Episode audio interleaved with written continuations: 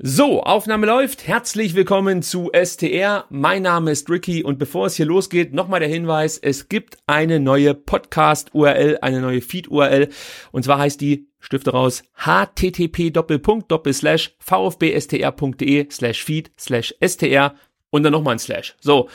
Wenn ihr die aktuell nicht in eurem Podcatcher habt, dann würde ich das an eurer Stelle jetzt abändern, denn ab Ende September werde ich die alte URL ausschalten, abschalten. Dann ist Feierabend. Also sorgt dafür, dass ihr die richtige URL im Podcatcher verwendet. Solltet ihr über iTunes, sprich über die Podcast-App von iTunes von Apple hören, dann hat sich die URL automatisch aktualisiert. Gleiches gilt für so Podcatcher wie Overcast und dergleichen. Die machen das in der Regel auch selber. So, jetzt geht's natürlich um den VfB Stuttgart und um den Auftritt in Freiburg. Junge, Junge, die Aufstellung war eine Ansage, allerdings für mich eher negativ. Ich war schon sehr verblüfft, als ich ja kurz vor Spielbeginn die Aufstellung durchgegangen bin und mich gefragt habe, Mensch, äh, das ist ja interessant, aber wie wollen wir denn hier Tore schießen? Es fehlen im Mittelfeld eigentlich komplett die Spieler, die Akzente setzen können und Torchancen kreieren. Und ich habe mich auch so ein bisschen gefragt, eigentlich stehen da ja drei zentrale Mittelfeldspieler auf dem Platz. Mit Aogo, Askasiba, Castro. Gentner könnte man sogar auch noch als zentralen Mittelfeldspieler sehen, aber er ist in der Regel eher im rechten Mittelfeld zu Hause. Aber ich habe mir schon verwundert die Augen gerieben und äh, dann sehe ich auch noch, dass Andy Beck zurückkehrt, wo ich mich auch gefragt habe, was soll denn der Scheiß jetzt? Ja, Pablo Maffeo hatte jetzt nicht den allergeilsten Start in die neue Saison, so wie alle Spieler, by the way. Aber zumindestens habe ich aus meiner Sicht äh, bei Maffeo einen leichten Anstieg in seiner Leistung gesehen, vor allem im Spiel dann gegen Bayern München. Das war weit entfernt von gut, ja, aber man konnte zum ersten Mal erkennen, dass der Junge in der Defensive was leisten kann und auch nach vorne hin ein Stück weit Druck erzeugen kann. Ja, also ich war nicht so unzufrieden mit dem guten Pablo Maffeo. Und dann da Andi Beck zu nehmen, ja, nach äh, einer eher durchwachsenen Vorbereitung, weil er halt lange verletzt war und nicht alles mitmachen konnte, das ist für mich dann schon ein Zeichen, dass ich äh, eher als ja etwas rückschrittig äh, deuten möchte. Ja. Äh, ich war natürlich auch gespannt, wer spielt in der Innenverteidigung. Ich hätte mich gewundert, wenn Taifun Korkut nochmal Bartstuber reingebracht hätte in die Mannschaft und Baumgartel wieder auf die Bank gesetzt hätte. Das macht aus meiner Sicht keinen Sinn, dass du die Innenverteidiger ständig durchwechselst. Ich gehe fast davon aus, dass für Holger Bartstuber erstmal kein Platz mehr in der Innenverteidigung sein wird. Und da bin ich auch gespannt, wie sich das entwickelt, ob Holger Bartstuber da ganz ruhig bleibt oder ja, ob es da nicht doch ein bisschen Unruhe geben könnte, die dann vielleicht auch nach außen dringt, gerade wenn es vielleicht mit den Ergebnissen weiterhin nicht ganz so optimal läuft, dann könnte ich mir schon vorstellen, dass Holger Bartstuber auch mal das ein oder andere Interview gibt, dass Taifun Korkut so einen leichten Jab mitgibt, um das Ganze mal in der Boxersprache auszudrücken. Also die Aufstellung konnte mich nicht gerade aus den Latschen hauen. Das war fast schon Frust, als ich das gelesen habe. Aber ich bin dann so drauf, dass ich mir sage, okay, vielleicht hat er sich irgendwas Geiles dabei gedacht. Jetzt gucken wir uns erstmal seinen Plan an und meckern können wir dann immer noch. Ich bin eigentlich davon ausgegangen, dass das eine Weile dauern wird, aber ihr wisst es ja selber, lange mussten wir nicht warten. Nicht mal eine Minute war gespielt und der VfB liegt schon mit 1 zu 0 hinten. Mal wieder ein frühes Gegentor. Das war in der Vorbereitung schon zu beobachten, dass die Mannschaft irgendwie Probleme hat, auf dem Punkt da zu sein. Die brauchen immer so einen Arschtritt, bis dann so langsam aber sicher die Leistungsbereitschaft steigt. Es sind halt einfach absolute Schlampigkeiten, die erfahrenen Profispielern da unterlaufen, die ich so fast nicht akzeptieren kann auf diesem Niveau, auf dem sich der VfB befindet. Da kann es halt einfach nicht sein, dass zum Beispiel ein Nicolas Gonzalez so einen schlampigen Pass spielt. Christian Gentner ist natürlich dann ein bisschen hüftsteif. Klar, der Typ ist irgendwie jetzt mittlerweile auch schon 100.000 Jahre alt, dass der sich nicht mehr so dreht wie so ein Brummkreisel, ist, ist schon nachvollziehbar. Aber da sind wir bei dem Punkt, Typhoon, vielleicht wird's mal Zeit, den alten Mann draußen zu lassen. Ja, Christian Gentner, äh, da kann es manchmal passieren, dass wenn der über den Platz rennt, dass der Mann mit dem Rasenmäher ihn überholt. Nichts gegen Christian Gentner. Es war ein geiler Spieler, der definitiv seine Verdienste hier hat beim VfB Stuttgart. Und ich werde ihn auch immer feiern, weil es ist jemand, der für diesen Verein steht, aber irgendwann ist halt mal Feierabend. Und du kannst nicht mit einem Christian Gentner auf links spielen, das ist meine Meinung, wenn du wirklich Spielertypen hast, die dir in so einem Spiel wie gegen Freiburg helfen könnten. Erik Tommy, Tassos Donis. Keine Ahnung, was die Jungs im Training machen. Ich kann es ja auch nicht sagen. Ich bin nicht beim Training, aber es muss ganz, ganz schlimm sein. Es müssen da sich Szenen abspielen, ähm, dass man vielleicht darüber nachdenken muss, manchen Spielern die Verträge wegzunehmen. Wenn Christian Gentner von rechts auf links gezogen wird und man lässt Nationalspieler und absolute Shootingstars der Rückrunde draußen sitzen, dann muss da schon einiges schieflaufen im Training. Ja, vor allem, wenn man sich dann auch noch als Aufgabe setzt, viele Flanken zu schlagen, da verstehe ich schon überhaupt nicht, warum Gentner dann auf links spielt. Da muss er sich aus meiner Sicht ja immer den Ball auf rechts legen oder kann der gut flanken mit links. Also wenn, dann hat er es nicht gezeigt. Aber er hat auch sonst nichts gezeigt. Von daher passt es. Weiter in der Fehlerkette beim 1 zu 0. Das muss ich noch abschließen. Aus meiner Sicht sieht Benjamin Pavard da auch nicht ganz optimal aus, aber das Ding lasse ich durchgehen. Der Horst am Schluss, so möchte ich es mal ausdrücken, ist natürlich dann letzten Endes Ron Robert Zieler. Ja, den möchte ich hier nicht an Karren pinkeln, weil der wird uns mehr Punkte retten, als dass er uns welche kosten wird. Aber diesen Ball muss Zieler haben. Da sind wir wieder beim Thema, ich komme auf den Platz und bin sofort bei 100 Prozent. Das war er halt nicht, Ron Robert Zieler. Wenn er zu dem Zeitpunkt voll da gewesen wäre, hätte er diesen Ball gehalten. Was ich dann gut fand, ist, dass die Mannschaft nicht in so ein Loch gefallen ist und dann vielleicht noch gleich das 2 und das 3-0 kassiert hat. Klar, wir haben ein bisschen Glück gehabt. Wir hätten 2-0 hinten liegen können. Aber die Freiburger haben die Chance nicht genutzt, die sich ihnen definitiv bot. Und dann war es halt wichtig, dass es dann auch mal so eine Drecksau gibt wie Emiliano Insua, der einfach mal draufzwirbelt und dann auch noch trifft. Das ist ein wichtiger Moment gewesen. Ich glaube für ihn selber auch, weil er probiert das ja schon ab und zu mal. Meistens gehen die Bälle weit übers Tor oder ja, sie sind einfach nicht so platziert, dass man sich da als Gegner direkt Sorgen machen müsste. Diesmal hat er das gezeigt, dass er die Power hat und so einen Treffer landen kann. Ich kann mich erinnern, er hat auch mal so ein großartiges Tor äh, im Trikot von Atletico Madrid geschossen. Also er kann das schon, aber für mich ist das halt immer auch dann so ein Zeichen an zukünftige Gegner. Passt auf, wenn Insua den Ball hat, der kann nicht nur flanken, nee, der kann auch mal aufs Tor schießen und hat durchaus die Fähigkeiten, so einen Ball zu versenken. Also das ist geil, dass Insua in diesem Moment wirklich diesen Dosenöffner, der, ich denke schon wieder an Red Bull Leipzig aus irgendwelchen Gründen, dass er mit diesem Tor praktisch der Dosenöffner war. Die zweite Halbzeit fand ich dann ganz ordentlich zunächst. Man hat erkennen können, was Taifun Korkut sich so vorstellt. Die Flanken, klar, die müssen auf Gomez kommen. Dann hat er die Qualität, diese Dinger reinzumachen fast wie kein zweiter in der Bundesliga, möchte ich da ergänzen. Da gibt's vielleicht noch einen Naldo, der ähnlich kopfballgefährlich ist, aber das ist schon ziemlich geil, was Gomez da für Buden noch in seinem Alter macht. Äh, und ich bin davon ausgegangen, dass Freiburg jetzt den Knacks weg hat. Sie hatten dann ein bisschen Glück, dass sie gleich wieder den Ausgleich machen konnten. Auch hier wieder individuelle Fehler von Ron Robert Zieler. Ist geschenkt, sage ich wirklich, wie es ist. Ich kann damit leben, wenn Zieler ein Spiel hat, ja, mit zwei Fehlern. Lieber so, als wie zwei Spieler jeweils mit einem Fehler. Er hat halt diese Spiele ab und zu noch drin, damit müssen wir leben. Ist halt einfach so, Punkt. Ich sag trotzdem, Ron Robert Zieler hat in der Bundesliga-Saison wahrscheinlich 30 gute Tage und wenn es hochkommt, zwei schlechte und zwei mittelmäßige. Und das ist für mich dann immer noch ein Top-Torwart hier beim VfB Stuttgart. Also ich möchte hier wirklich Ron Robert Zieler nicht von der Schuld freisprechen, aber auch nicht so tun, als ob mit einem anderen Torhüter wir aus Freiburg mit drei Punkten nach Hause gefahren wären. Keine Ahnung, ist Makulatur, drauf geschissen. Dann gelingt es uns erneut zurückzukommen. Wir machen das 3 zu 2. Und dann war ich mir eigentlich sicher, jetzt ist das Ding durch. Das war der endgültige Knockout für die Freiburger. Und natürlich muss dann ausgerechnet unser Weltmeister den Fehler machen. Benjamin Pavard trägt sich dann auch noch in die Liste der Innenverteidiger ein, die in dieser Saison irgendwie nicht so ganz glücklich aussehen in vielen Situationen. Und ist für mich dann nicht ganz von Schuld frei zu sprechen beim 3 zu 3 es ist wie es ist, wir müssen damit leben. Insgesamt machen mir die letzten 45 Minuten dieses Spiels mehr Mut, als dass ich mir jetzt Sorgen mache um den VfB Stuttgart.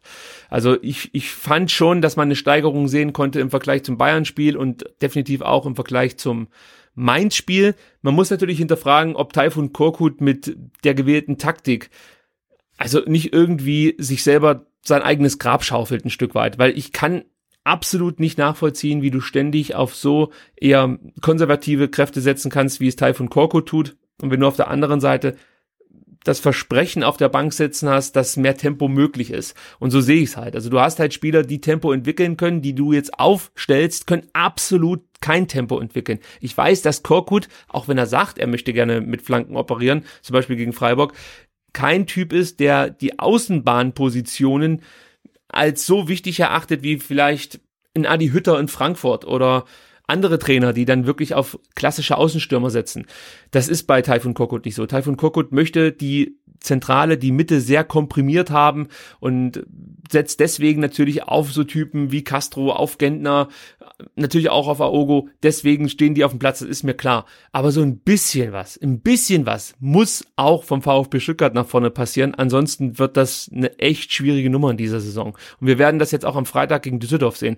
Wenn du da so defensiv auftrittst, die Düsseldorfer lachen sich doch kaputt. Das kann mir doch keiner erzählen, dass die sich jetzt denken, komm, wir nehmen mal den Ball und ja, spielen dem VfB so ein Stück weit in die Karten, lassen die dann in Siebenschläfermanier rechts oder links über die Außenbahn schleichen und dann gibt's eine Flanke und der Gomez kann das Ding per Kopf verwandeln. So einfach werden es uns die Düsseldorfer definitiv nicht machen. Es muss schon ein bisschen die Post abgehen, bin ich der Meinung. Das ist Taifun Korkut und die Mannschaft auch ein Stück weit den Fans schuldig. Nach so einem Auftakt muss jetzt auch mal ein Zeichen gesetzt werden, dass man bereit ist, auch mal ja, die Initiative zu ergreifen und offensiv zu agieren und vor allem würde ich gerne mal sehen, dass der VfB Stuttgart etwas variabler in der Offensive agiert. Ja, man hat ja immer nur diese eine Idee, die man versucht umzusetzen. Und wenn das nicht funktioniert, dann haben wir halt einfach Pech gehabt. Dann schießt man halt keine Tore. Ja, ist es halt so. Da denke ich mir halt auch, Alter, wir spielen in der Bundesliga, haben einen Kader, der wirklich super gut ausgeglichen ist und du kannst, wenn es bei einem Spieler mal nicht so läuft, sofort den anderen bringen. Und du hast natürlich auch die Möglichkeit zu entscheiden zwischen konservativ, temporeich, trickreich, ja, wie auch immer. Es gibt ja da verschiedene Spielertypen, aber da kommt halt nichts. Da kommt halt wirklich immer nur so eine Art Beamtenfußball, der dann auch auf so typische Beamtenergebnisse hinaussteuert, sprich nicht Fisch und nicht Fleisch, sondern im besten Fall ein Unentschieden. Und das ist mir einfach zu wenig. Ist mir scheißegal, ob Taifun Koko da wahrscheinlich der bessere Trainer ist als ich, aber für mich ist das einfach zu wenig. Ich habe das Gefühl, wir haben das Potenzial auf der Bank sitzen und wir könnten mehr riskieren und uns dann vielleicht auch mal mit einem frühen Tor belohnen. Ja, das bringt ja auch nochmal Ruhe rein. Aber das ist natürlich schwierig, wenn du die ganze Zeit nur mit Spielern auf dem Platz agierst, die die Bälle nach rechts und links und nach hinten schieben und nach vorne relativ wenig Kreativität zeigen. Ja, was Teil von Korkut ja gut hinbekommt. Man kann ja nicht alles schlecht reden, was er gemacht hat. Da gibt's ja auch viele gute Sachen. Zum Beispiel finde ich es hervorragend, wie variabel wir in der Defensive sind. Die Jungs können Dreierkette spielen, können Viererkette spielen, können Fünferkette spielen. Das ist alles möglich. Und das stellt Taifun Korkut auch während dem Spiel um. Das finde ich hervorragend. Das ist eine Stärke. Nur jetzt, lieber Taifun, könnten wir vielleicht auch mal uns wieder ja, so ein bisschen offensiver orientieren. Die Zeiten, in denen wir versuchen müssen, schnell 40 Punkte zu bekommen, sind mehr oder weniger vorbei. Wir müssen zwar trotzdem wieder die 40 Punkte erreichen, ansonsten wird es eng mit dem Klassenerhalt, schon klar. Aber ich bin dennoch der Meinung, man hat sich ja gezielt verstärkt. Ich erkenne an, dass ein Warner Sosa jetzt nicht geholt wurde, um direkt Emiliano Insua den Stammplatz zu klauen. Dennoch ist das perspektivisch genau der richtige Außenbahnspieler, den man jetzt groß machen muss. Ja, ein schneller, Mann, der sehr, sehr gut flanken kann. So, also solche Spielertypen kann man dann ruhig auch mal reinbringen. Er hat es ja auch in Mainz gemacht und muss ja sagen, damals hat es Borna Sosa aus meiner Sicht gar nicht so schlecht gemacht. Gut, er war jetzt auch angeschlagen, jetzt ist er glaube ich auch nochmal richtig verletzt, von daher ist er schon außen vor, aber dann sind wir wieder bei Pablo Maffeo, junger Mann, der hier nach Deutschland kommt, sich erstmal akklimatisieren muss, die komplette Vorbereitung immer spielt und eigentlich gesetzt ist, dann von Beginn an auch in Mainz spielt, gegen Bayern spielt, gegen München sich aus meiner Sicht gesteigert hat und aus meiner Sicht zu den besseren Stuttgartern gehört hat, ja, der findet sich jetzt wieder auf der Bank wieder. Ist natürlich auch ein Fingerzeig ein Stück weit für den Spieler und vielleicht auch für mögliche Neuzugänge, die sich dann denken, ja gut, jetzt mit Taifun Korkut kann ich nicht unbedingt darauf bauen, dass der VfB Stuttgart auf junge, talentierte Spieler setzt. Weil unter Umständen muss sich noch Mario Gomez mit seinem Alter Sorgen machen, dass Reschke auf die Idee kommt und Ibrahimovic verpflichtet. Geil wär's, muss man sagen. Aber ihr wisst, was ich meine. Mir ist das alles zu konservativ, zu mutlos. Aus meiner Sicht ist der VfB Stuttgart ein klassischer Ausbildungsverein, der im Endeffekt eine Win-Win-Situation für beide Parteien erzeugen muss. Sprich, junge, talentierte Spieler müssen hier die Möglichkeit sehen, dass sie regelmäßig spielen können und besser werden können. Und der VfB Stuttgart muss halt einfach die Chance ergreifen, talentierten Spielern die Möglichkeit zu geben, sich hier beim VfB weiterzuentwickeln und dann gleichermaßen davon profitieren, dass die immer besser werden. Bestes Beispiel aktuell Benjamin Pavard. Ja, der kommt hierher. Der hätte wahrscheinlich 2016 bei den wenigsten Bundesligamannschaften einen Startplatz gehabt. Aber ja, er kommt nach Stuttgart, bekommt die Möglichkeit, sich zu entwickeln, spielt dann eine grandiose erste Bundesliga-Saison, auch die Zweitligasaison war gut. Bam, Weltmeisterschaft, Weltmeister, who's your daddy? So sieht's einfach aus. Und solche Typen braucht der VfB Stuttgart. Wir brauchen keinen Christian Gentner, wir brauchen auch keinen Dennis Aogo. Coole Aufzugvideos, aber wir brauchen keinen Dennis Aogo. Schon gar nicht Ina Aogo. Wir brauchen junge, hungrige Spieler, die wieder so ein Stück weit dieses junge, wilde Feeling rüberbringen. Das konnte man in der Zweitligasaison zu Beginn so ein Stück weit erahnen mit Spieler wie natürlich ein Carlos Manet, Asano, Pavard habe ich schon erwähnt. Da gab es auch noch andere junge Spieler, auf die man sich gefreut hat. Aber jetzt kippt mir das zu sehr in die etwas, ich habe es jetzt schon mehrfach gesagt, konservative Ecke. Es sind sehr, sehr viele ältere Spieler auf dem Platz, die einfach noch mal einen guten Vertrag unterschreiben wollten und das Ding jetzt easy peasy nach Hause cruisen wollen. Das ist mir zu wenig. Da fehlt mir der Hunger da fehlt mir der Biss, da fehlt mir einfach auch die Geilheit, jetzt mal was reißen zu wollen und Teil einer großen Geschichte zu werden. Mit großer Geschichte meine ich nicht Champions League oder so ein Scheiß, sondern ich meine damit, dass man später in zehn Jahren mal zurückblickt und sagt, hey, wisst ihr noch die Mannschaft, die 2018 von Reschke zusammengestellt wurde, von Korko trainiert wurde, das war eine geile Mannschaft. Sowas, das möchte man doch als Spieler eigentlich erzeugen. Und ich gehe jetzt nicht so weit und sage, dass wir hier die Liga von hinten aufrollen können und was weiß ich wo landen. Aber wir können, glaube ich, wirklich mit dem Spiel Spielermaterial einen deutlich ansehnlicheren Fußball spielen und ein bisschen mutiger agieren. Das ist ja nicht mehr auszuhalten. Wir treten ja wirklich auf wie früher Mannschaften wie Aachen oder sonst irgendwas. Nur uns fehlt noch der Biss auf dem Platz. Das kommt noch mit dazu. Da wird wirklich da hin und her geschlufert. Da passiert nichts. Da, da fehlt total das Feuer. Und ah, das ist für mich schon die Aufgabe eines Trainers, sowas zu entfachen und auch die Zuschauer auf der Tribüne mitzunehmen. Habe mich fast in Rage geredet, könnte man sagen. So, Freitag steht Düsseldorf auf dem Programm. Da freue ich mich schon. Die Karte liegt vor mir. Ich habe ja gesagt, ich werde jetzt das Neckarstadion bereisen und in allen möglichen Regionen einmal Platz nehmen, euch danach erzählen, wie man da so sieht, sitzt und fühlt. Kann aber jetzt schon sagen, es hat diesmal wieder nur für ein Ticket in der Untertürkheimer Kurve gereicht. Ich sitze sogar fast wieder auf demselben Platz wie gegen Bayern München, von daher gibt's da keine neuen Erkenntnisse. Kann aber schon mal sagen, gegen Dortmund habe ich einen supergeilen Platz und zwar einen Einzelplatz im Stadion. Da sitzt nur ich, neben mir niemand, vor mir niemand, aber hinter mir zwei. Das schon mal als Teaser. So. Ich weiß nicht, in mir drin rumort ist, ich will gegen Düsseldorf endlich mal eine gute Leistung sehen. Ich kann sogar mit dem Unentschieden leben, wenn die Leistung mitreißend ist und nicht wieder so ein Schlafmützenfußball da gespielt wird, dass man sich nach 60 Minuten fragt, warum man hier eigentlich die Zeit verschwendet und ins Stadion kommt. Lieber von Korkut, hol mal das Stirnband raus, sei mal ein bisschen mehr Ninja und nicht so sehr Sumo-Ringer. Weiß ich nicht, ob die Analogie jetzt Sinn ergibt, aber ja, ihr wisst ja, was ich meine. Also, in diesem Sinne, ich hoffe, dass ich direkt nach dem Düsseldorf-Spiel eine neue Folge aufnehme.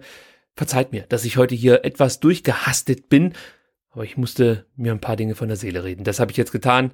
Ihr habt zugehört, dafür gibt's von mir einen Daumen. Im Gegenzug könnt ihr ja auf YouTube für mich einen Daumen dalassen. Oder wenn ihr über iTunes hört, bewertet diesen Podcast doch einfach mit fünf Sternen. Da helft ihr mir und dann sind wir alle glücklich. Bis dann. Tschüss.